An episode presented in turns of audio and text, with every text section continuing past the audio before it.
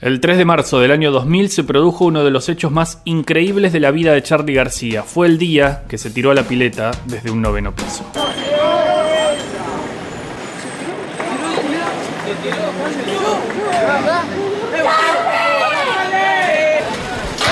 Bueno, en este momento, eh, hace unos minutos parece que se acaba de tirar Charlie de la terraza del Hotel Aconcagua hacia el sector de la pileta. Bueno, está bien Charlie, afortunadamente para alegría de todos los fans.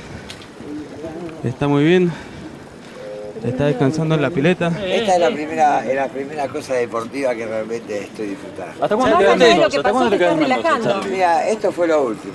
¿Ya está? ¿Ya te vas? Sí, ahora voy a un larguito. Charlie, ¿dónde dejaste la capa de Superman? La cosa había empezado la noche anterior. Charlie fue a tocar a Mendoza. Después del show, una mujer lo agredió en un bar y le pegó un botellazo. Charlie volvió al hotel con la cara toda ensangrentada. A las 8 de la mañana, la policía se lo llevó por la fuerza para aclarar el incidente. Un comisario le dijo, para mí usted es una persona común y corriente. A Charlie no le gustó. Varias horas más tarde logró que lo dejaran volver al Hotel Aconcagua. Para demostrar que él no era una persona común y corriente, ¡pum! Se tiró. Las imágenes son tremendas. El tipo se podría haber matado, por supuesto, pero lo que no se sabe es que ese no fue el único día que Charlie puso en riesgo su propia integridad física. De hecho, lo hizo cientos de veces. Para hablar de este tema hoy nos visita Adela del Elisi, biógrafa de Charlie García y autora de libros como Fui de la cama al living y no pasó nada, No voy ni en tren ni en avión porque me da alta fiaca y las promesas sobre el bidet me las paso por el SeaWorld. ¿Cómo estás, Adela? Bien, bien, bien, bien. Gracias por la invitación, querido.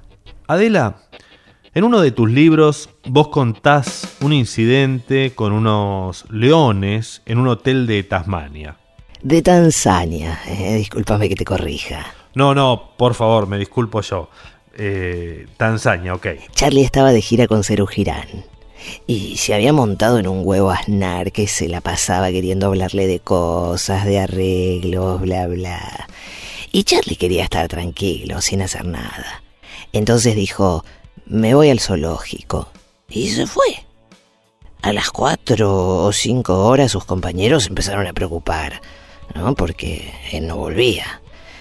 Entonces van hasta el zoológico y se lo encuentran a Charlie metido en la jaula de los leones, tirándole de la cola a uno y jodiendo a otro con un palillo de la batería de Oscar Moro. Una locura. Una locura, imagínate. Un inconsciente total.